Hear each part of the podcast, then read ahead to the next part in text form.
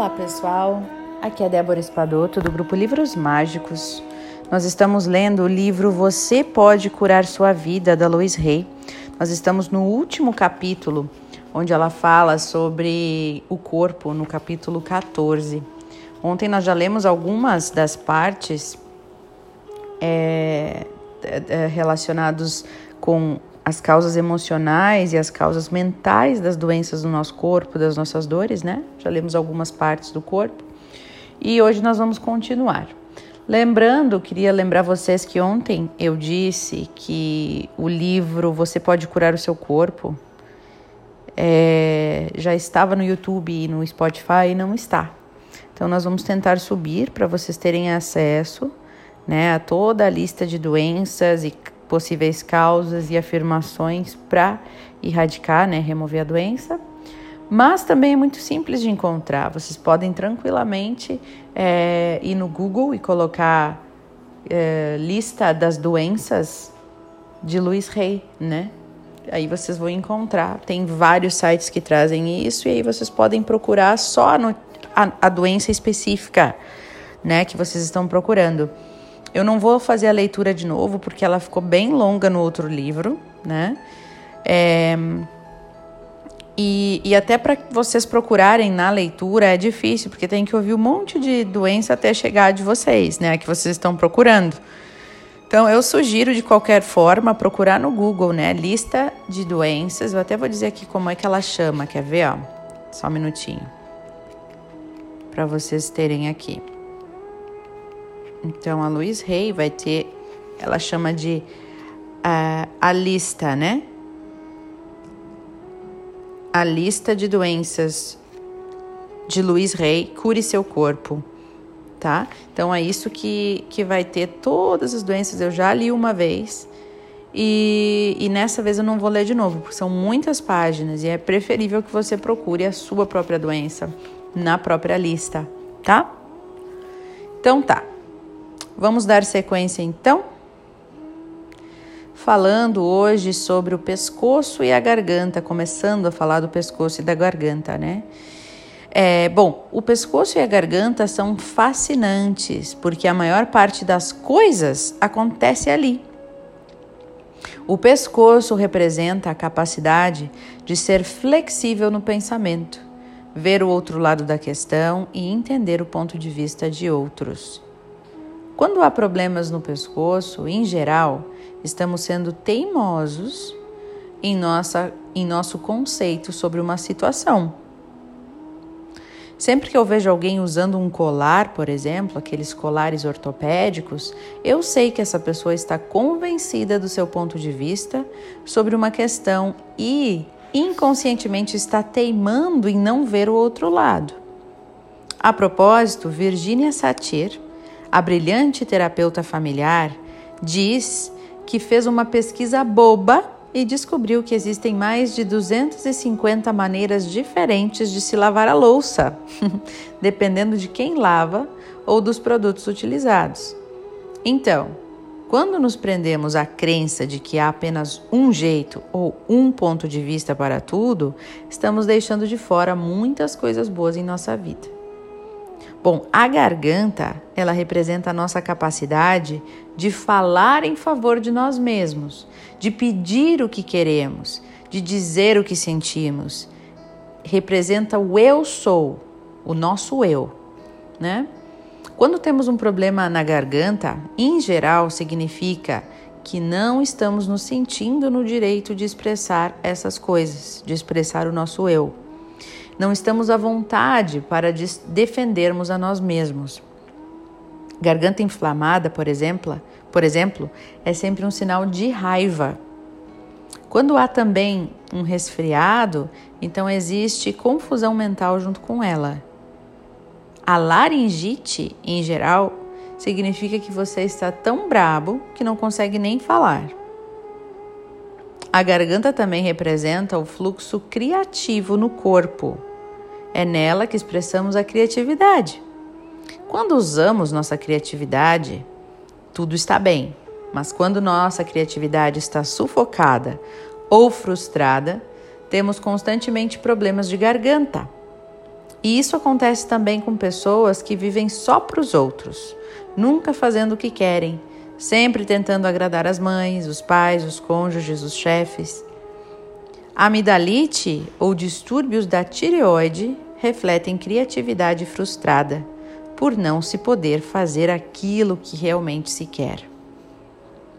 O centro energético da garganta, que é o quinto chakra, é o lugar do corpo onde ocorrem as mudanças. Quando estamos resistindo a mudanças, no meio delas ou tentando mudar alguma coisa, muitas vezes temos muita atividade na garganta. Repare quando você tosse ou quando outra pessoa tosse. O que acabou de ser dito? Aqui estamos reagindo. Trata-se de resistência e teimosia. Ou o processo de mudança já está em andamento. Estar difícil de lidar com isso. Nos meus cursos, eu uso a tosse como um instrumento para autodescoberta. Sempre que alguém tosse, eu faço com que ele toque a garganta e diga em voz alta: Estou disposto a mudar e estou mudando.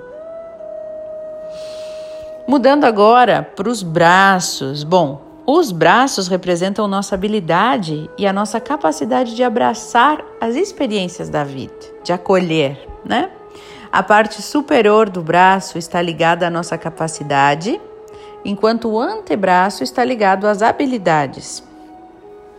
Guardamos velhas emoções em nossas juntas e os cotovelos representam a nossa flexibilidade em mudar de direção.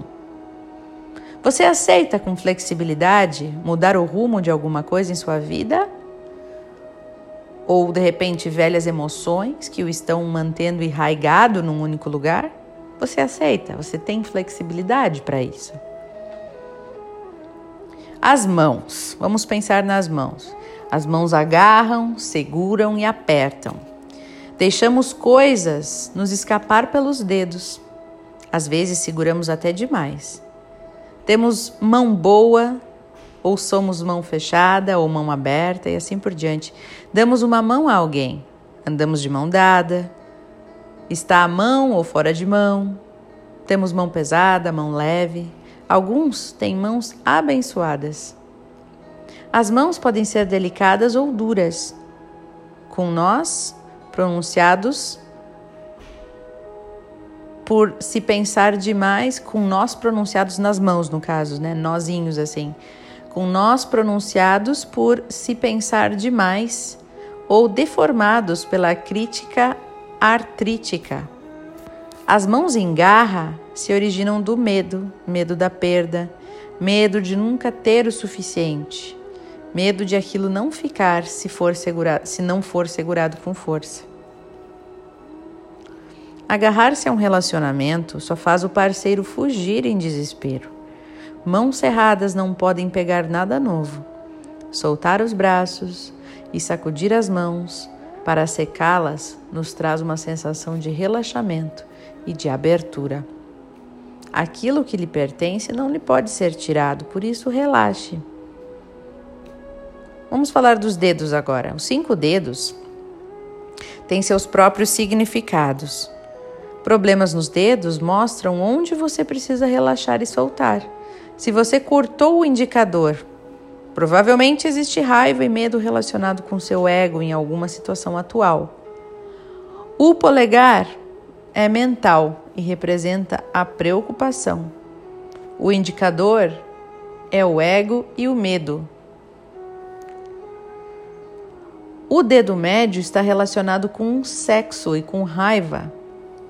Quando você estiver com raiva, segure o, segure o dedo anular e perceba a raiva se dissolver. Olha aí, gente, dedo anular. Né? Segura ele com força e dissolva a sua raiva. Segure o dedo direito se estiver com raiva de um homem e segure o dedo esquerdo se for raiva de uma mulher. O dedo anular tem a ver com as uniões e o pesar. O mínimo, dedinho pequenininho, né? Está relacionado com a família e com o fingimento.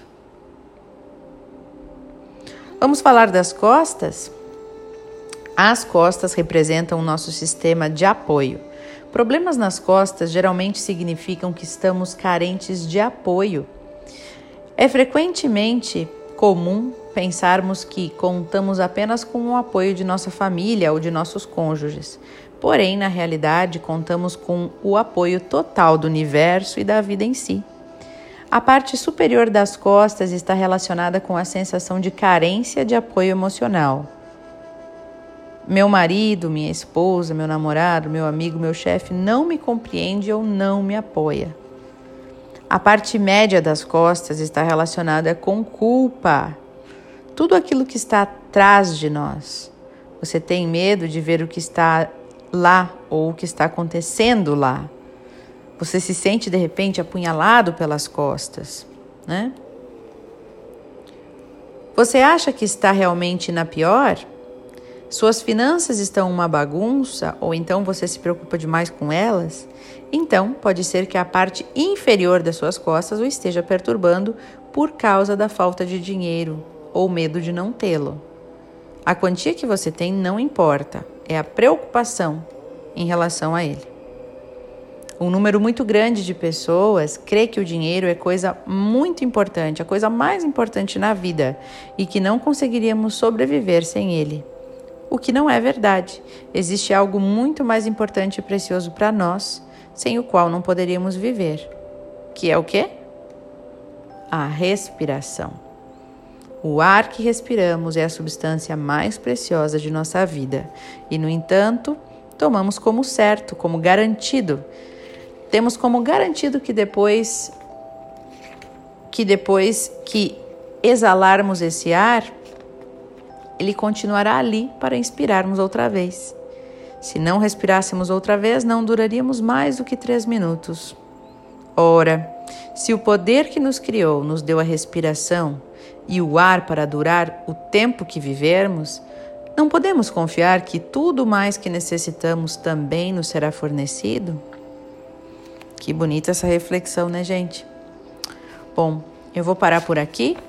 No próximo capítulo no próximo áudio a gente fala de pulmões, a gente fala de peito, seios, falaremos do coração também, do estômago, de outras partes do corpo, tá bom? Por hoje é só. Lembrando que quem quiser me seguir no Instagram, Débora com H no final, ponto espadoto com dois T's.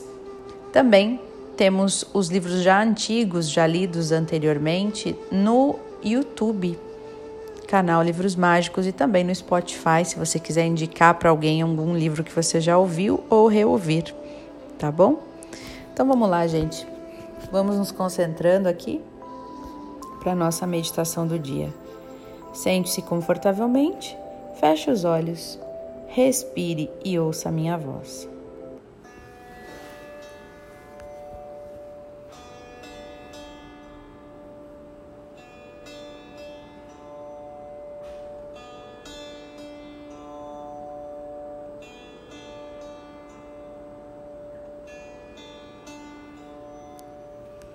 Respire profundamente.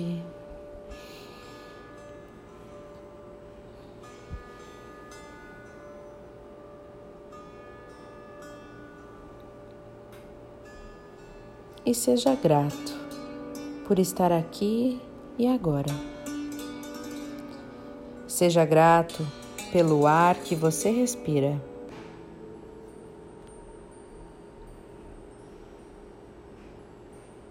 Seja grato pelo seu corpo estar funcionando para lhe proporcionar a vida todos os dias.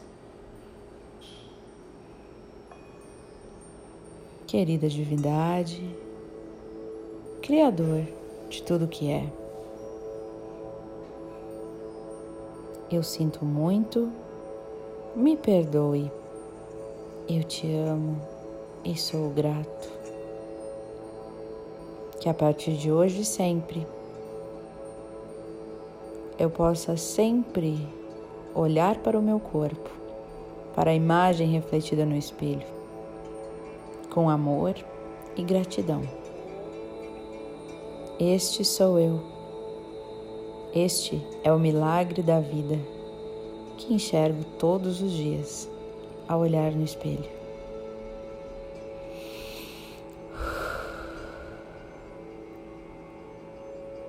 Eu sinto muito, me perdoe.